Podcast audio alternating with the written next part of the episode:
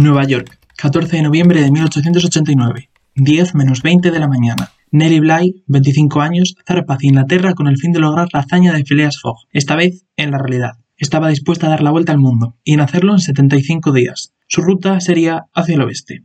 Nueva York, 14 de noviembre de 1889, seis horas antes. Elizabeth Bisland, 28 años, quiere acometer la misma proeza que Nelly. En vez de viajar hacia el oeste, ella lo haría hacia el este. Nunca nadie había puesto en jaque la novela de Julio Verne, y la primera vez que se hiciera sería por dos mujeres, enfrentándose a todos aquellos que aseguraban que eso de las aventuras era cosa de hombres. Empecemos con la travesía.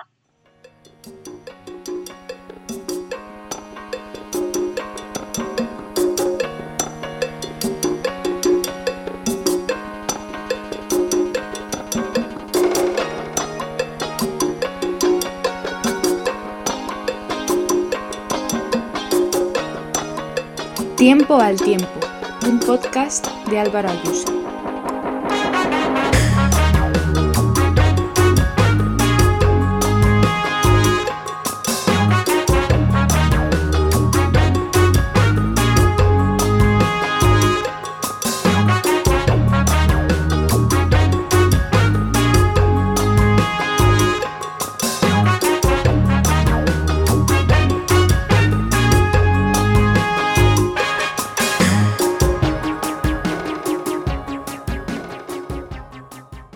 Nellie Bly, nacida Elizabeth Mary Jane Cochran, es una de las figuras más determinantes del periodismo de finales del siglo XIX. ¡Más periodismo! Hablaremos más veces de ella, porque sin duda alguna es un personaje con bastantes historias para contar, pero me veo obligado a presentarla como Dios manda. Cuando a los 21 años leyó una columna titulada ¿Para qué sirven las mujeres? en el diario Pittsburgh Dispatch, saltó a la palestra. Envió una carta al rotativo, bajo el seudónimo de huérfana solitaria, en un claro tono de protesta. El redactor jefe, impresionado por su escritura, la hizo llamar. Así fue como contrataron a Nellie Bly, y cómo empezó su andadura por el mundo de la información. Nellie Bly era precisamente el seudónimo con el que firmaba todos sus artículos. Y hoy no voy a contar todas sus aventuras, pero sí que voy a enumerar algunas de ellas. Fue pionera en el periodismo de denuncia. Pero que les voy a poner una denuncia. ¿eh? Se van a cagar, se van a cagar. Y acabó huyendo de su primer trabajo como corresponsal. Eh, hasta aquí puedo leer. Después se introdujo en un manicomio de Nueva York haciéndose pasar por loca, y entre tortura y tortura escribió Tras las rejas de un manicomio, uno de los artículos con más repercusión de la época, culpable de un increíble escándalo. Y así se especializó en la infiltración, en la denuncia, en jugarse la vida para hacer periodismo. Porque al final, el trabajo de un periodista es llevar la realidad al común de la población, y no había nadie en aquel momento mejor que Nelly para eso. Ya habiéndose granjeado una fama, acudió a su editor con una idea para una crónica. Trabajaba en el New York World, dirigido por un tal Joseph Pulitzer, que no se le sonará, pero era un tipo que mal su trabajo no se le daba, la verdad. Yo soy gigante y soy el mejor. El editor le contestó que no podía hacer un viaje alrededor del mundo y le dio dos argumentos. El primero, ser mujer. Como vemos, motivos de peso manejaban en la Y el segundo, ligado al anterior, que necesitaría tanto equipaje que la rapidez sería completamente imposible. En fin, en fin, en fin, en fin. Nelly retó a su editor. Aseguró que él podría enviar un hombre, que ella ya lo escribiría para otro periódico y que, por supuesto, llegaría antes. Pulitzer, informado de la situación, no se la quiso jugar. Oh, no, no, no, no, no, no, no. Bueno, sí. y envió a la joven. En sus artículos, de hecho, explicó lo que llevaría como equipaje. Así que coged lápiz y papel, por si queréis hacerle un día de estos. Ropa interior, tres velos, dos gorras, artículos de tocador, una bata, una chaqueta. Vamos, por si refresca. Un termo, pantuflas, pañuelos, aguja e hilo y, por supuesto, materiales de escritura. Y, pese a la inseguridad que algunas culturas podrían crear, no guardó ningún arma, creyendo firmemente que el mundo la acogería de buenos modos.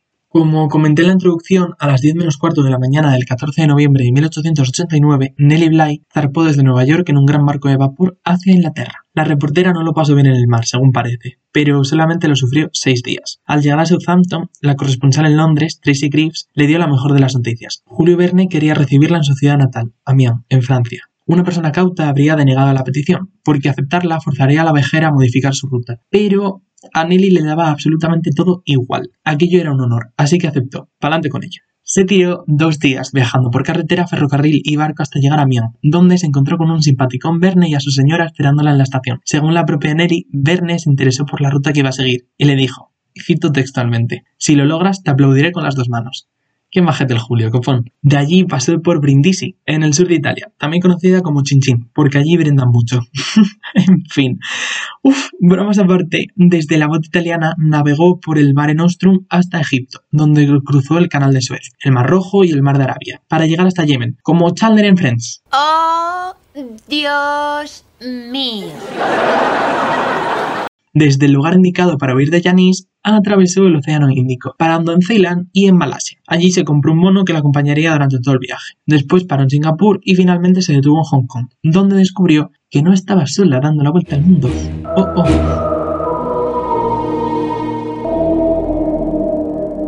Al enterarse del plan de Pulitzer de enviar una reportera a seguir los pasos de Phileas Fogg, el Cosmopolitan, el periódico rival, quiso hacer lo mismo. Envió a Elizabeth Bisland, que con 28 años partió el mismo día que Nelly siguiendo la ruta inversa como ya he dicho antes. Esta competencia no hizo más que aumentar el interés público en la carrera, llegando personas hasta apostar por una u otra de las reporteras. Sin embargo, Nelly fue ajena a todo esto hasta que allí, en la colonia inglesa de Hong Kong, le comunicaron que Elizabeth pasó por ese mismo lugar un par de días antes. La reportera, que ahora no tenía tiempo que perder, no dejó su labor de periodista de investigación. Cuenta sus artículos, editados ahora en el libro que lleva por título La Vuelta al Mundo en 72 días, que le sorprendió ver a unos jueces fumando opio en la ciudad china de Cantón. Fue en aquella ciudad en la que pretendió ver el procedimiento para las ejecuciones públicas, y aunque no lo consiguió, recogió testimonios. Ayer, 11 hombres fueron ejecutados aquí, le dijo su guía al ver cómo los zapatos de la ovejera se manchaban de rojo. En la China de la dinastía Qing, las ejecuciones eran el pan de cada día. Hasta el guía le enseñó una cabeza decapitada a cambio de propina. De hecho, a Nelly lo que verdaderamente le horrorizó era lo que hacían con las mujeres culpables de cometer un delito. Abro comillas. Cuando una mujer es condenada a muerte, se le ata una cruz de madera y se la corta en pedazos poco a poco para que no muera rápido. Los hombres son decapitados de golpe, a no ser que sean los peores criminales. Se busca que la muerte de la mujer sea lo más indigna posible. En fin. En Japón lo que le llamó la atención era la pulcritud de la gente y lo refinadas que eran las geisas. Y verdaderamente lo que le llamó la atención era que las mujeres seguían llevando kimonos en vez de los peritos corsés de la moda victoriana, mientras que los hombres se habían mimetizado con la moda europea. Cosas del Japón de la época, supongo. Ay, estoy harto de hacer cosas japonesas. De Japón zarpó hasta San Francisco, llegando el 21 de enero de 1890, un día antes de lo previsto.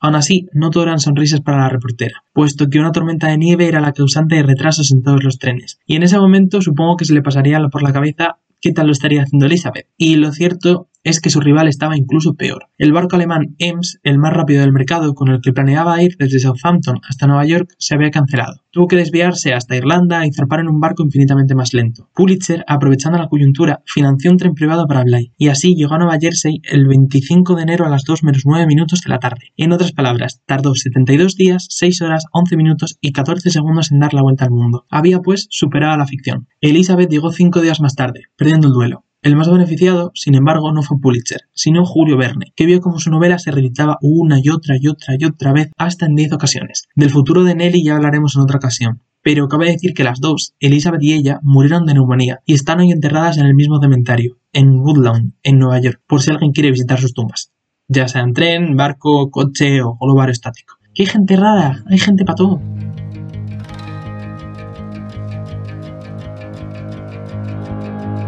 Espero que os haya gustado bastante el episodio de hoy, que no está en ningún lugar del mundo, están todos, por Dios. O sea, os he dado un extra de geografía hoy. Espero ser recompensado por ello con un seguimiento en arroba tiempo al tiempo P en Twitter e Instagram. ¿Veis hoy que bien hecho la promo? Madre mía. Em, en fin, estoy bastante tonto. Espero que os haya gustado de corazón y que nos sigáis dentro de dos semanas en un capítulo más aquí en Tiempo al Tiempo. ¡Chao!